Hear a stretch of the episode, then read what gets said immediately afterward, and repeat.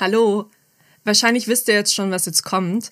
Immer wenn ich vor dem Intro ein paar Worte loswerde, dann folgt in der Bestandsaufnahme ein sensibles Thema, worauf ich euch hinweisen möchte, bevor ihr startet, falls das Besprochene euch triggern könnte oder ihr euch damit nicht wohlfühlt.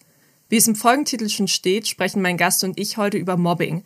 Es geht um seine Erfahrungen, die körperlichen und seelischen Folgen, die er davon getragen hat, aber auch darum, wie er aus dieser Situation rausgekommen ist, welche Tipps er für Betroffene hat und wohin man sich wenden kann. Wenn es euch mit Themen wie Panikattacken, Angststörung oder Erfahrungsberichten über psychische Gewalt, aber auch körperliche Auseinandersetzungen nicht gut geht, dann hört vielleicht ein anderes Mal in diese Folge rein oder brecht gegebenenfalls ab. Stellen, an die ihr euch wenden könnt, wo ihr Hilfe und Begleitung bekommt, findet ihr in den Show Notes dieser Folge. Die Bestandsaufnahme. Der Podcast mit Anniko.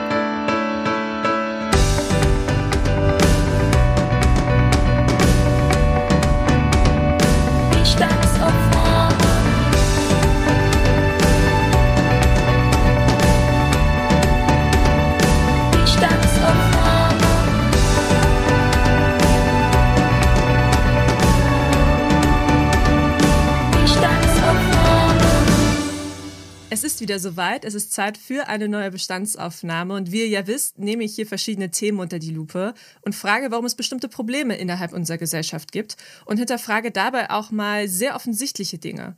Heute soll es um etwas gehen, was fast schon zu unserem gesellschaftlichen Miteinander gehört.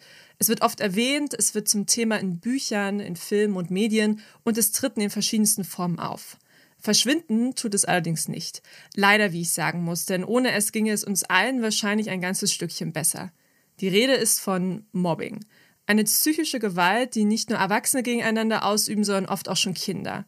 Das Ärgern, Aufziehen oder Piesacken ist meist nur der Anfang. Einzelpersonen oder Gruppen werden zum Opfer, werden gequält und seelisch und körperlich verletzt.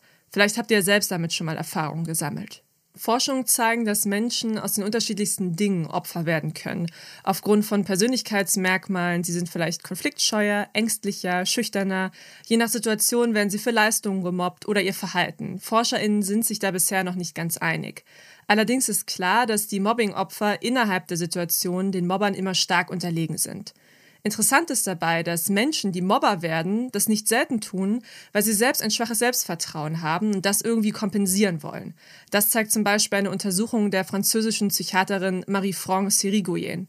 Und nur weil Menschen einmal Opfer waren, heißt das nicht, dass sie nicht selbst einmal andere mobben können und Täter werden.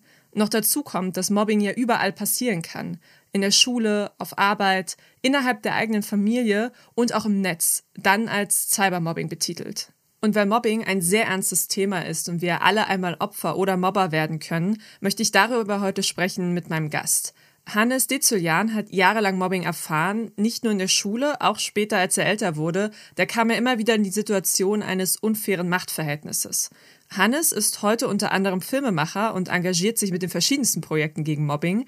Zum Beispiel war er Teil der Kampagne Bitte was vom Landesmedienzentrum Baden-Württemberg, die sich mit vielen Prominenten und InfluencerInnen gegen Cybermobbing aussprechen. Und auf seinem YouTube-Kanal sammelt er Statements bekannter SchauspielerInnen, PolitikerInnen und YouTuberInnen zu seiner Aktion Ich bin gegen Mobbing. Dazu hat er auch eine ganz tolle gleichnamige Seite, auf der es noch mehr Informationen und Tipps rund um das Thema Mobbing gibt. Ich freue mich sehr, dass du heute hier bist und deine Geschichte in dieser Folge teilst. Hallo Hannes. Hallo Anniko, es freut mich auch total, heute in der Folge dabei zu sein. Erzähl doch mal zu Beginn erstmal deine Geschichte. Wann ging denn das mit dem Mobbing bei dir los und kannst du dir heute rückblickend erklären, warum du Opfer geworden bist? Ähm, ja, tatsächlich schon. Also begonnen hat das Ganze bei mir so in der fünften Klasse, als ich dann zur weiterführenden Schule kam, also von der Grundschule dann in die Realschule. Und ähm, das war natürlich schon ein, ein, großes, ja, eine große Veränderung quasi in meinem Leben. Klar, man kommt in eine neue Schule, Freundschaften trennen sich so dann ein bisschen. Mein bester Freund kam dann aufs Gymnasium. Ich habe zwar auf der neuen Schule ein paar gekannt, aber hatte jetzt nicht so die wahnsinnig festen Freundschaften in der neuen Klasse. Und da hat es dann tatsächlich so langsam angefangen. Also ich muss vorneweg schon mal kurz erwähnen, ähm, Ich heiße erst seit vier Jahren jetzt äh, Hannes offiziell. Darauf baut sich auch die komplette Geschichte auf. Also ich wurde auf den Namen Hans getauft. Der Grund war eben, dass meine Familie einfach die Tradition fortführen wollte. Mein Opa hieß Hans, mein Vater heißt Hans und so wollen sie mich halt auch nennen. Mein Vorname war quasi ab der fünften Klasse schon von Anfang an eben das Hauptproblem an der ganzen Sache. Ich bin einfach dadurch aus der Masse herausgestochen, weil einfach der Name Hans, klar ist, ist so ein, so ein bisschen älterer Name. Man kann viele Spitznamen machen wie Hansi und dadurch bin ich halt schon mal aufgefallen und das war natürlich für andere ein, ein Grund quasi, ähm, um ja, mich zu ärgern, um mich zu mobben. Und das ging dann ab der fünften Klasse los. Es hat dann so schleichend so ein bisschen angefangen. Und am Anfang habe ich so ein bisschen mitgelacht äh, bei den Sprüchen, aber es wurde tatsächlich dann im Laufe der Zeit und im Laufe der Wochen, Monaten und Jahre dann immer viel schlimmer. Bis dahin, dass ich quasi mit Angst in die Schule gegangen bin, dass ich Bauchschmerzen hatte, dass ich jeden Tag Übelkeit hatte. Also ich hatte wirklich Panik, in die Schule zu gehen. Und wie sah das konkret aus, dieses Mobbing? Also du hast jetzt schon angesprochen, dein Name war das Ausschlaggebende. Hast du nur psychische Gewalt erfahren oder war es auch so, dass du auch wirklich mal körperlich in die Ecke gedrängt wurdest? Also so die ersten zwei Jahre war es tatsächlich nur so mit ähm, Wörtern, mit Sprüchen, mit Beleidigungen tatsächlich. So ab der siebten Klasse kam dann so ein bisschen die körperliche Gewalt tatsächlich dazu. Also ich erinnere mich echt noch so an ein paar Szenen, äh, die mich bis heute tatsächlich noch beschäftigen. Also in der siebten Klasse, es kam ein Schüler neu in die Klasse und ähm, ab Tag 1 war ich quasi für den schon mal so ein bisschen im Fokus, weil ich damals eben von viele Hansi genannt wurde. Ich muss halt auch dazu sagen, das wollte ich damals tatsächlich auch, weil ich mich mit dem Namen Hans nie äh, wohlgefühlt habe. Ich habe mich mit dem Namen auch nie tatsächlich identifiziert. Und dass es bei uns in der Familie klar keine, keine Missverständnisse gibt. Mein Vater Hans und ich quasi als Spitzname Hansi äh, gerufen. Und dadurch war ich so ein bisschen im Fokus und da gab es tatsächlich schon die eine oder andere Szene, wo er dann plötzlich mal, wir haben äh, vom Schulunterricht, vom Klassenzimmer gewartet und ich muss auch dazu sagen, ich war früher ein wahnsinnig ängstlicher Typ. Also man hat mir, glaube ich, so die Angst im Gesicht angesehen, beziehungsweise ich hatte, glaube ich, so die Angst auf der Stirn stehen. Und ähm, ich hatte sowieso keine Freunde, ich stand so ein bisschen allein vom Klassenzimmer. Ich sehe ihn vom Weiten, wir hatten kurz Blickkontakt und plötzlich kommt er auf mich zugelaufen, rückt mich so gegen die Wand. Ähm, ich habe so ein bisschen schlechter Luft bekommen und meinte so zu mir, warum nennst du mich Missgeburt? Und äh, ich war in dem Moment so dermaßen geschockt, weil ich solche Wörter erstens gar nie äh, benutzt habe. Ich hätte mich damals überhaupt nicht getraut, solche Wörter zu verwenden oder sowas zu sagen und wem auch ich hatte da echt innerlich so eine Angst und äh, so eine Panik und mir sind da echt fast die Tränen gekommen. Das hat zum Glück dann eine andere Mitschülerin noch mitbekommen. Gab auch eine andere Szene mit einer Mitschülerin, die mich dann auch mal in eine Ecke gedrängt hat in der, in der Pause und hat gemeint, sie tritt jetzt so lange auf mich ein, bis ich nicht mehr laufen kann. Das sind natürlich schon so Momente, die liegen jetzt über zehn Jahre zurück, aber die beschäftigen mich tatsächlich immer noch, weil ich denke, warum? Also so die große Frage, warum, die stellt man sich natürlich immer, warum ich, äh, warum werde ich jetzt quasi zur Zielscheibe? Klar, ich bin vielleicht so ein bisschen herausgestochen mit dem Namen, aber es ist eigentlich nichts so wahnsinnig Tragisches oder so Wildes. Ja, ist natürlich schon nicht schön, es war damals nicht schön und es beschäftigt mich tatsächlich auch heute noch, also über zehn Jahre danach.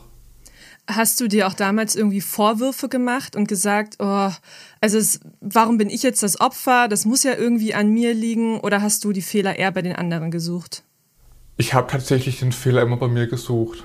Und das war jetzt im Nachhinein und ähm, Jahre später ist wirklich auch so der Punkt, wo ich gemerkt habe, der Fehler lag überhaupt nicht an mir.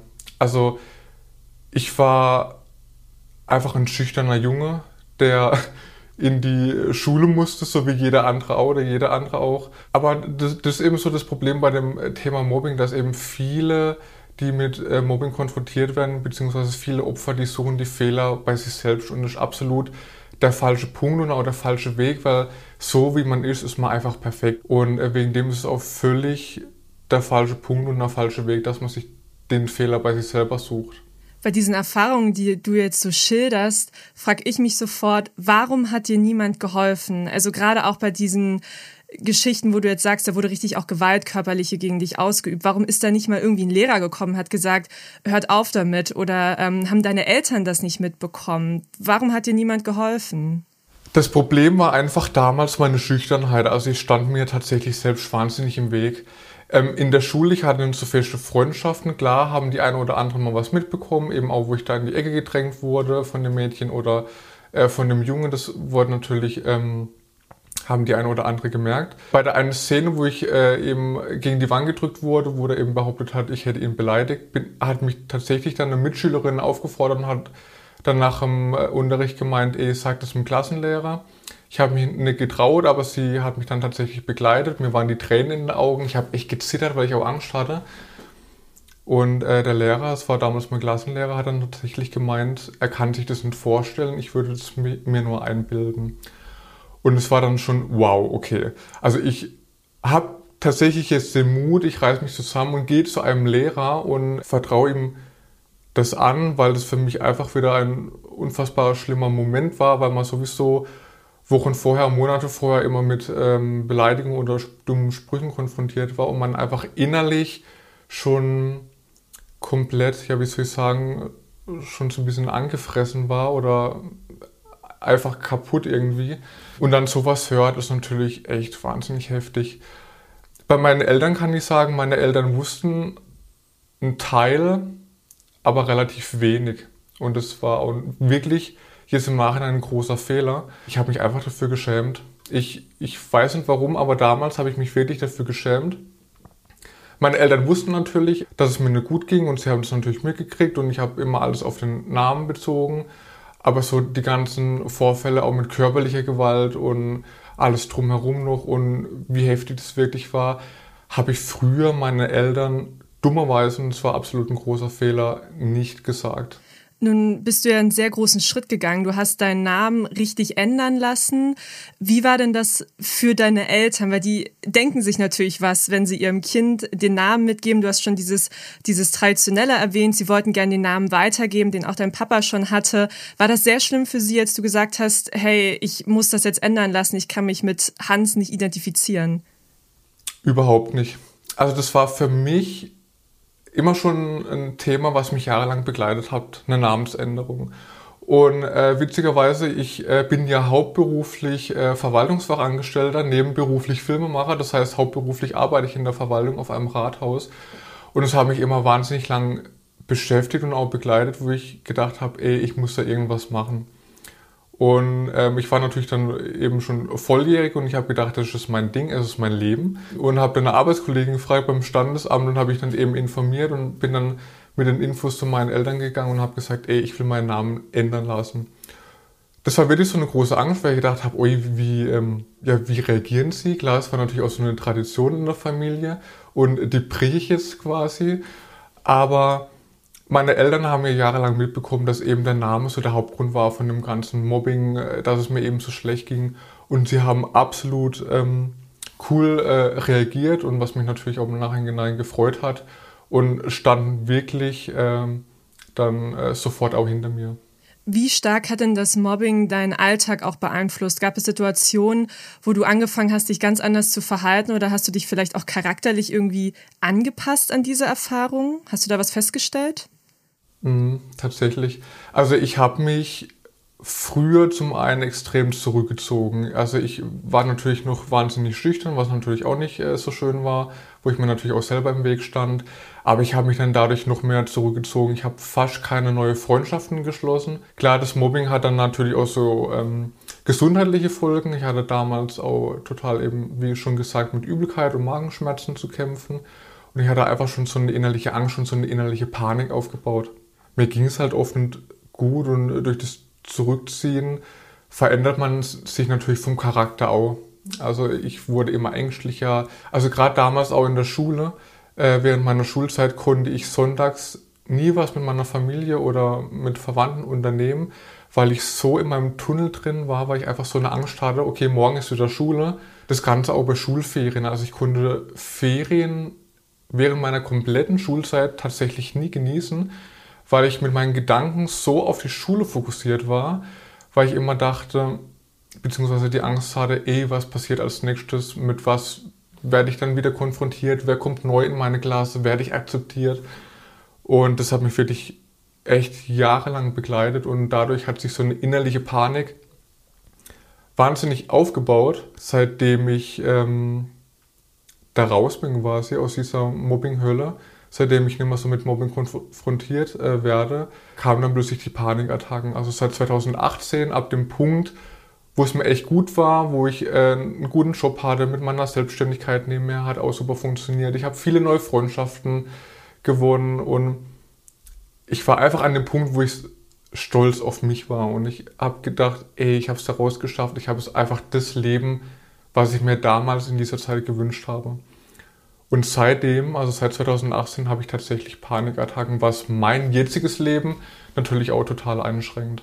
Ich finde das immer super wichtig, darüber zu reden, welche bleibenden Schäden oder welche Folgen das ja auch haben kann, weil das ja auch vielen immer gar nicht bewusst ist, was sie damit auslösen, auch noch über Jahre hinweg im Nachhinein. Jetzt hast du gerade diese Panikattacken erwähnt. Wie kriegst du das in den Griff? Wie hast du dir da Hilfe geholt? Also das war tatsächlich ein wahnsinniger schwieriger Punkt. Also von heute auf morgen hat sich quasi mein Leben komplett verändert, wo dann der Begriff, der Name im Raum stand, okay, es sind Panikattacken. Ich habe mir, klar, ich habe schon mal von Panikattacken was gehört, aber ich konnte mir einfach nicht darunter vorstellen, wie die sich jetzt äußern. Und äh, als dann der Name im Raum stand, okay, es sind Panikattacken, dann ähm, hatte man natürlich einen, einen, Namen dafür und ich wusste, okay, ich bin körperlich eigentlich komplett gesund, ich wurde ja komplett durchgecheckt. Aber seitdem habe ich tatsächlich ja täglich eben Panikattacken. Wie ich damit umging. Also anfangs war es wirklich wahnsinnig schwer für mich zu akzeptieren, ich habe ich hab eine psychische Krankheit. Also das wollte ich einfach nicht wahrhaben und ich wollte einfach versuchen, okay, ich schaffe das von alleine, ich komme da alleine wieder raus. Das war so mein anfänglicher Gedanke. Und es wurde tatsächlich immer schlimmer. Also ich habe es nicht herausgeschafft, ich habe Panikattacken gekriegt äh, bei meiner Familie, ich habe Panikattacken gekriegt äh, bei meinem Freundeskreis. Das heißt, ich habe mich damals in der Anfangszeit nicht mehr mit meinen Freunden getroffen. Ich habe mich bei meiner Familie komplett zurückgezogen. Ich habe meinen kompletten Alltag total zurückgefahren. Ich habe einfach nicht mehr das Leben, was ich möchte, was ich eben auch erleben möchte. Und äh, hier läuft es was gewaltig schief. Das kam ja leider erst ein paar Monate später, wo ich auch den Mut gefasst habe, hey, ich gehe zu einem Psychologen oder einer Psychologin und ähm, habe mich leider erst nach einem Jahr getraut, mir professionelle Hilfe zu suchen. Oft heißt es ja, dass so richtig schlimme Erfahrungen, die ein Mensch erlebt, einen stärker machen, beziehungsweise zu einem Menschen machen, der man ja vorher nicht war. Würdest du das bestätigen in deinem Fall, dass du ohne diese Mobbing-Erfahrung jemand ganz anderes geworden wärst? Ich glaube ja. Also das ist tatsächlich so ein Punkt, wo ich mir in den letzten Jahren echt viele äh, Gedanken gemacht habe, dass ich mich durch diese Erfahrungen halt wahnsinnig verändert habe, auch charakterlich natürlich. Und im Nachhinein, klar, es waren wahnsinnig viele schlimme Erfahrungen, aber ich glaube, so vom Charakter her, so von meinem Leben her, so von meiner Einstellung auch her, habe ich mich absolut so ins Positiv auch gewandelt. Eben diese Schüchternheit, das habe ich nicht mehr. Ich habe einen total anderer Blick und eine total andere Offenheit anderen Menschen gegenüber. Du engagierst dich jetzt sehr, sehr viel gegen Mobbing, das hast du ja auch schon erwähnt. Und du bist auch immer mal wieder in den Medien für Interviews oder in Fernsehbeiträgen und sprichst über deine Erfahrungen.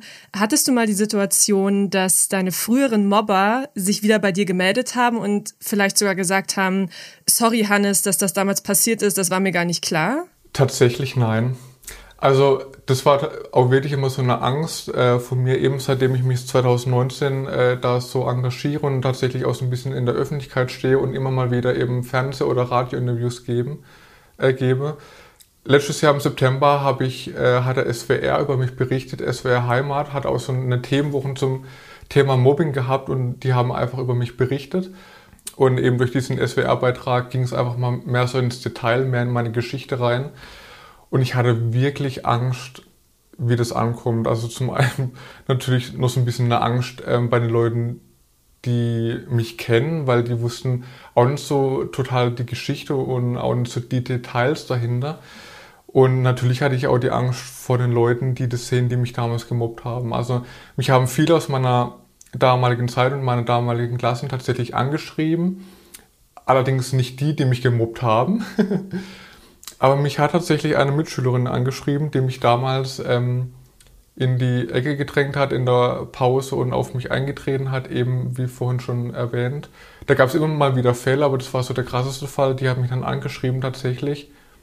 Und ich habe die Nachricht, also ich äh, habe eine Push-Meldung bekommen auf dem Handy, ich habe eine Nachricht von ihr bei Facebook und habe mich echt mehrere Stunden nicht getraut, die Nachricht zu lesen, weil ich gedacht habe, ai, okay, jetzt hat sie sich erkannt, weil ich habe auch bei dem SWR-Beitrag darüber geredet paar Stunden später habe ich gedacht, ey, warum habe ich eigentlich Angst? Und dann habe ich mich getraut, die Nachricht zu lesen und dann ist sie da, darauf eingegangen, auf meine Geschichte und hat halt gemeint, sie findet es wahnsinnig stark, dass ich darüber so rede und sie hat es damals gar nicht so mitbekommen und sie findet einfach schlimm, wie Kinder und Jugendliche sein können.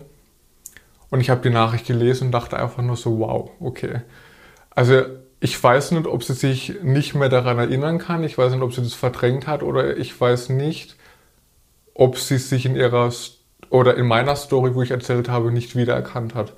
Also sie hat sich nicht entschuldigt, sie ist einfach darauf eingegangen, dass ich mittlerweile offen darüber rede, aber sie ist nicht darauf eingegangen, dass sie ein Teil von dem Ganzen war.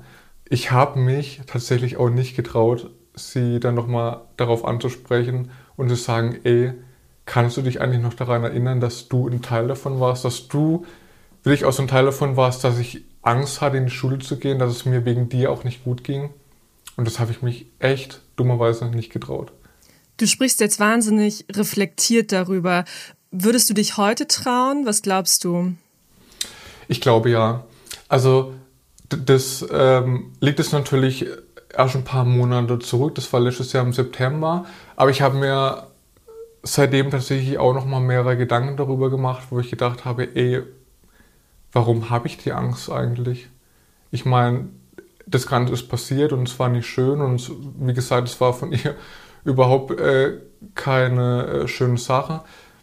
Aber ich glaube mittlerweile, wenn sie mich jetzt heute anschreiben würde, nochmal, wegen einer anderen Sache, ich glaube, ich würde sie echt damit konfrontieren, weil ich mittlerweile, das sagt meine Mutter auch immer zu mir, und sie hat vor kurzem schon wieder gesagt, man muss nicht so ehrlich zu Menschen sein. Also ich bin mittlerweile, ich gehe so krass und offen auf Menschen zu und ich sage einfach das, was ich denke mittlerweile. Und ich glaube, das ist auch so eine Eigenschaft, die sich dadurch entwickelt hat, weil ich einfach denke, warum muss ich das Ganze in mich hineinfressen oder warum muss ich das mit mir selber ausmachen? Ich kann doch die Menschen einfach damit konfrontieren, so wie die Lage eben ist.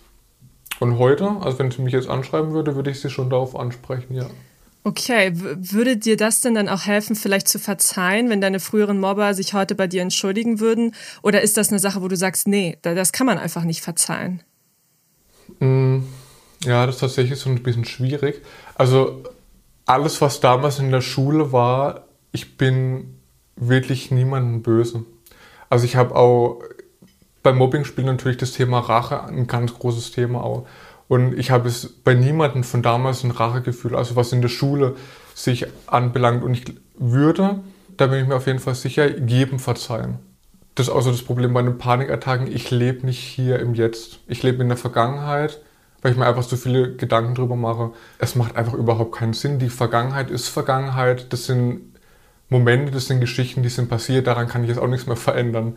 Also es gibt einen Fall, der, der war dann erst nach der Schule ein bester Freund von mir damals, äh, aus der Freundschaft hat sich leider eine Feindschaft entwickelt. Da waren wir tatsächlich aber beide dran schuld, nicht nur er, sondern auch ich.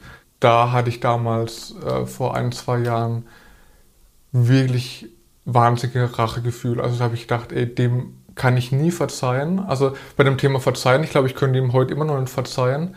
Aber so das Thema Rache habe ich überhaupt nicht mehr. Das habe ich zum Glück abgelegt, weil es auch überhaupt keinen Sinn macht. Das macht alles nur noch viel schlimmer. Aber das Thema Verzeihen bei allem, was in der Schule passiert ist, ja, bei ihm, nein. Ich finde das eine super spannende Geschichte, die du gerade anschneidest und da müssen wir auch definitiv gleich nochmal genauer drauf eingehen. Vorher Nochmal, um so bei der Schulzeit zu bleiben. Also wir sind ja beide in den 90ern geboren. Das heißt, es ist jetzt schon eine Weile her, dass wir in der Grundschule waren oder auf der Oberstufe.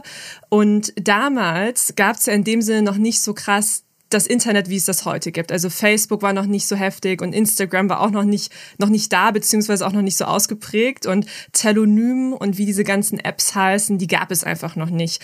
Bist du manchmal froh, dass es das damals noch nicht gab? Weil Cybermobbing ist ja noch mal ein ganz neues Level heute, wo man Menschen terrorisieren kann.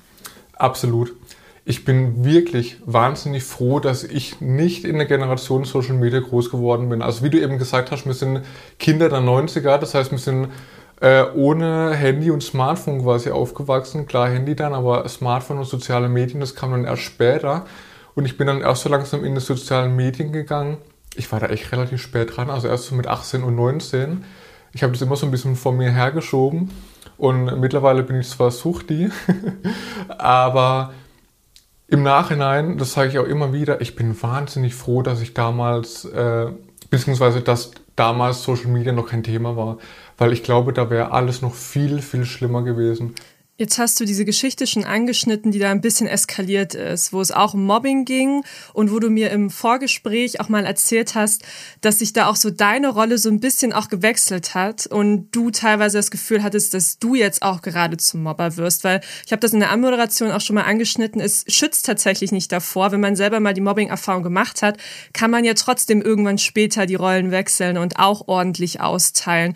Was hast du für Erfahrungen gemacht? Was ist damals passiert? Was willst du da teilen? Mit uns? Also die Geschichte ist im Nachhinein echt wahnsinnig krass und es ist auch so eine Geschichte, wo ich auch tatsächlich so geschockt von mir war. Es war halt so auch noch die Anfangszeit, wo ich eben die Panikattacken bekommen habe. Dadurch hat sich echt sowieso vieles verändert und mir ging es psychisch sowieso überhaupt nicht gut. Und es war auch tatsächlich so das erste Mal, wo ich gemerkt habe, wow, dieser Pfad zwischen Opfer und Täter, ist wirklich wahnsinnig schmal. Also jeder kann wahnsinnig schnell Opfer werden, aber jeder kann auch wahnsinnig schnell Täter werden. Also das Ganze muss man vorne wegnehmen. Es war eben ehemaliger bester Freund von mir, also für mich bester Freund und wir hatten eine äh, gute Freundschaft eigentlich und er hat es natürlich im Leben auch nie einfach, wurde mit dem Thema Mobbing auch damals schon konfrontiert und äh, seine Vergangenheit, will ich jetzt nicht näher drauf eingehen, aber die war halt eben auch nicht einfach er war immer so wie ein kleiner Bruder für mich und ich wollte ihm einfach daraus helfen. Weil ich durch meine Mobbing-Erfahrung immer so ein bisschen, manche sagen, ich habe das Mutter-Theresa-Syndrom, ich möchte jedem helfen, aber ich hilfe halt auch wirklich wahnsinnig gern und ich möchte einfach für andere Leute da sein, weil ich selber früher nie wirklich Hilfe hatte. Klar, wie vorhin erwähnt, es lag natürlich an mir, aber wenn ich sehe, jemand geht es nicht gut, jemand hat die Erfahrung gemacht und jemand steckt gerade in einer ähm, Lebenssituation, äh, wo Hilfe benötigt, da schreite ich echt wahnsinnig gerne ein. Und dann hat sich so das Ganze immer wieder auf sich aufgebaut. Also dann gab es immer verschiedene Vorfälle und ähm, er ging natürlich nicht so gut mit mir um und er wusste damals als einer der ersten, dass ich eben Panikattacke hatte. Und die Panikattacken hatten damals bei mir immer so bestimmte Triggerpunkte, aber es, es gab bestimmte Punkte, äh, die wusste er, wo er genau wusste, okay, wenn er das jetzt macht, wenn er das erwähnt, dann kriege ich eine Panikattacke. Also so war das eben früher noch 2018. Das Wissen hat er quasi genutzt, um ähm, bei mir unter anderem als mal Panikattacken auszulösen, um mich psychisch fertig zu machen, um mich psychisch unter Druck zu setzen. Klar, ich bin jetzt, also im Nachhinein betrachtet, ist schon natürlich immer noch so ein Thema, wo ich wahnsinnig viele Gedanken mache. Ich wollte irgendwie nicht so akzeptieren, dass er meine Hilfe nicht annehmen möchte. Aber ich habe immer auf Biegen und Brechen versucht, ihm da rauszuhelfen, ihn zu verändern. Äh, das war auch so der große Fehler. Ich habe versucht, ihn zu verändern ins Positive und ähm, habe mir damit so ein bisschen ins eigene Bein geschossen. Dann ging es eben so weit, dass er gesagt hat, okay, wenn du mir hilfst, dann mache ich dich fertig. Wenn du mir nicht hilfst, dann mache ich dich auch fertig. Also so, so deutlich hast du nicht gesagt, aber so, so hat er es mir vermittelt dann dachte ich, okay, was ich mache, ist es eigentlich falsch. Und 2018, wenn von heute auf morgen das Leben verändert wird durch die Panikattacken und ich einfach kein Leben mehr hatte, mir ging es wirklich psychisch wahnsinnig dreckig. Also mir, mir ging es so schlecht wie noch nie eigentlich.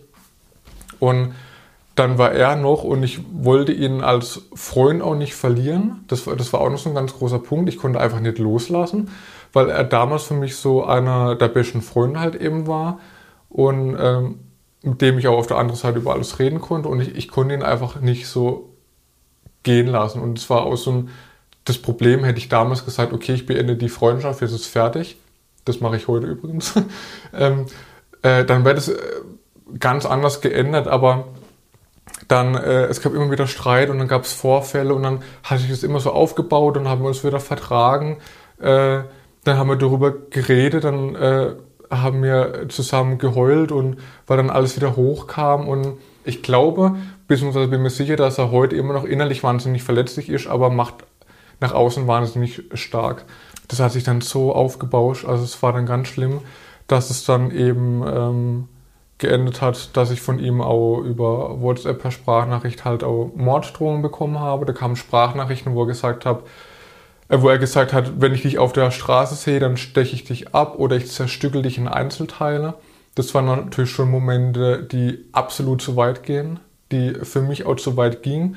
Und es war in der Vergangenheit auch noch viel mehr eben. Da ist schon tatsächlich auch bei mir so die Zündschnur geplatzt und ich wusste natürlich auch, wo sind seine wunde Punkte, wo kann ich ihn treffen und das habe ich mir dann dummerweise auch zu Nutzen gemacht. Also ich wusste, wie ich ihn emotional treffen kann. Glaubst du, es könnte nochmal passieren, dass du Täter wirst?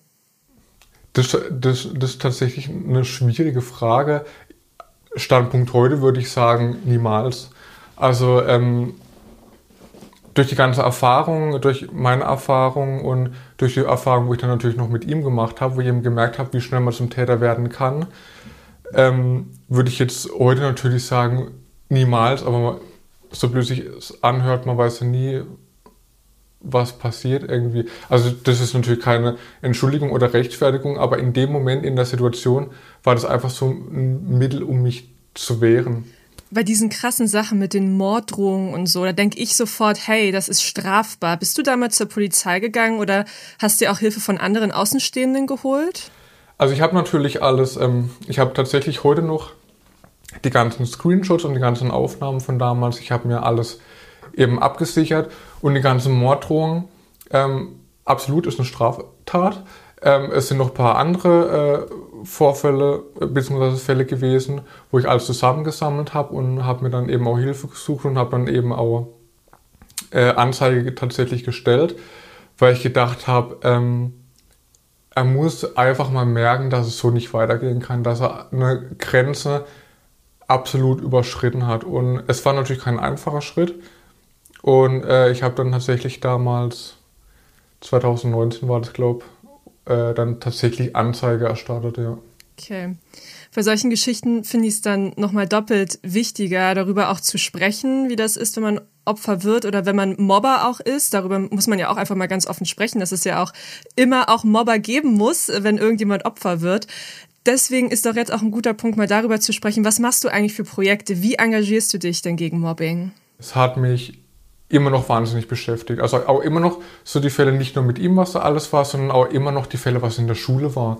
Und ähm, 2019 habe ich dann gedacht, ey, ich muss irgendwas zum Thema Mobbing machen. Ich wollte immer da ich ja nebenberuflich Filmemacher bin, äh, mal einen Kurzfilm drehen zum Thema Mobbing. Habe dann tatsächlich auch mal so ein bisschen angefangen, ein Drehbuch zu schreiben. Aber das war damals sehr nah, also die Geschichte war sehr nah an meiner Geschichte. Und das hat mich dann damals so aufgewühlt und ähm, so wieder fertig gemacht, dass ich da einfach nicht weiterschreiben konnte. Und dann habe ich das Drehbuch einfach in die Schublade gelegt, da liegt es heute noch. Ähm, aber so 2019 habe ich gedacht, ey, ich muss irgendwas zum Thema Mobbing machen. Und ich wollte einfach meine Geschichte teilen. Ich wollte einfach mehr darüber äh, aufklären und mehr, äh, ja, auf, mehr Aufmerksamkeit eben dazu bringen und habe dann eben das Projekt Ich bin gegen Mobbing gestartet und habe dann so die Idee gehabt, okay, ich mache ein, ein YouTube-Projekt, das war damals eben nur so die Idee, ich mache ein, äh, ein Video für YouTube und hole noch ein paar YouTuber und Influencerinnen ins Boot und so hat das Ganze dann gestartet. Nach einem Video kam dann noch das zweite Video, noch mit anderen ähm, Internetstars und Fernsehstars. Und ähm, Ende 2019 habe ich eben, wie du anfangs schon erwähnt hast, die gleichnamige Seite Ich bin gegen Mobbing veröffentlicht, wo es halt äh, viele Informationen rund um das Thema Mobbing gibt. Um das Thema Mobbing, Thema Cybermobbing. Äh, da habe ich auch eben das Thema erwähnt, warum werden manchmal Opfer zu Täter weil das nach meinen Erfahrungen wirklich für mich wahnsinnig wichtig war, dass es auch thematisiert ist und dass man es auch nicht in die Schublade stecken darf. Da muss man unbedingt auch drüber reden. Ähm, nicht nur, dass Opfer zu Täter werden, sondern auch andersrum, dass Täter aus Opfer werden. Und ja, aktuell stecke ich noch so ein bisschen in einem geheimen Projekt. Ähm, ich kann schon mal ein bisschen anteasern. Ich schreibe aktuell ein Buch. Das ist wahnsinnig aufregend auch für mich. Und bei dem Buch sind, man kann es kaum glauben, auch wieder das eine oder andere Gesicht dabei, wo man wahrscheinlich aus dem Internet oder aus dem Fernsehen kennt. das heißt, das Thema Mobbing wird in dem Buch ähm, aus allen Seiten, aus allen Richtungen beleuchtet, was mir halt wirklich extrem wichtig ist, dass man über das Thema aufklärt, dass man umfangreich darüber aufklärt und ja, es werden auch viele Tipps und Ratschläge auch vermittelt, auch viele Vereine und Hilfsangebote werden eben vorgestellt. Genau, da bin ich aktuell so dabei. wir bleiben auf jeden Fall dran. Dann habe ich jetzt noch eine letzte Frage, bevor wir fast am Ende der Folge angekommen sind. Wenn jetzt einer der ZuhörerInnen festgestellt hat, uff, ich glaube, ich stecke da gerade in einer unguten Situation. Ich bin vielleicht selber Opfer oder es könnte sein, dass ich selber Täter bin. Was kannst du so ganz schnell jetzt mit auf den Weg geben, um diese Hemmschwelle auch zu überwinden, dieses ich muss jetzt was unternehmen? Ja, also das Thema ich muss jetzt was unternehmen, kann ich jedem nur ans Herzen legen, weil wenn man nichts unternimmt, es wird nur noch schlimmer.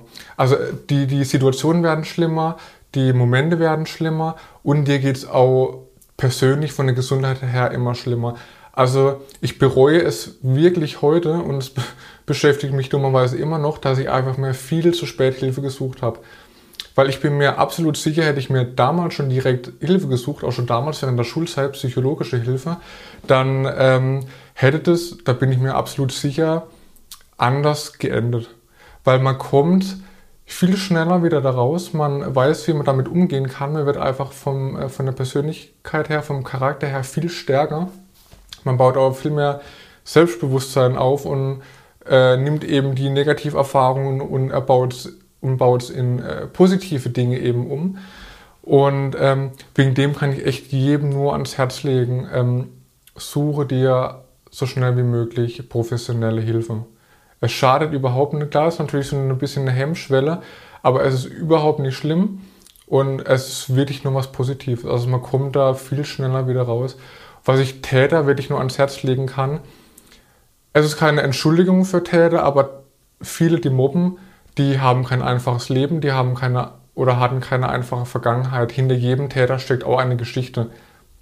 Das ist jetzt überhaupt keine Entschuldigung für irgendwas, aber es ist auf jeden Fall Fakt eine Person, die glücklich im Leben steht, der es gut geht, die mit allem zufrieden ist, mobbt niemanden.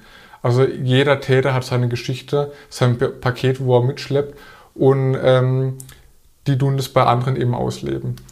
Und ich kann jedem Täter wirklich nur auch ans Herz legen, denk bitte drüber nach, was du tust, denk drüber nach, äh, was du sagst.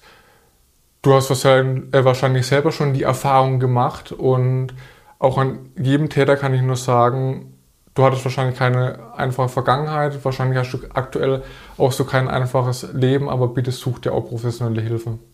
Weil das können Opfer gebrauchen, das können tatsächlich auch Täter gebrauchen. Und ja.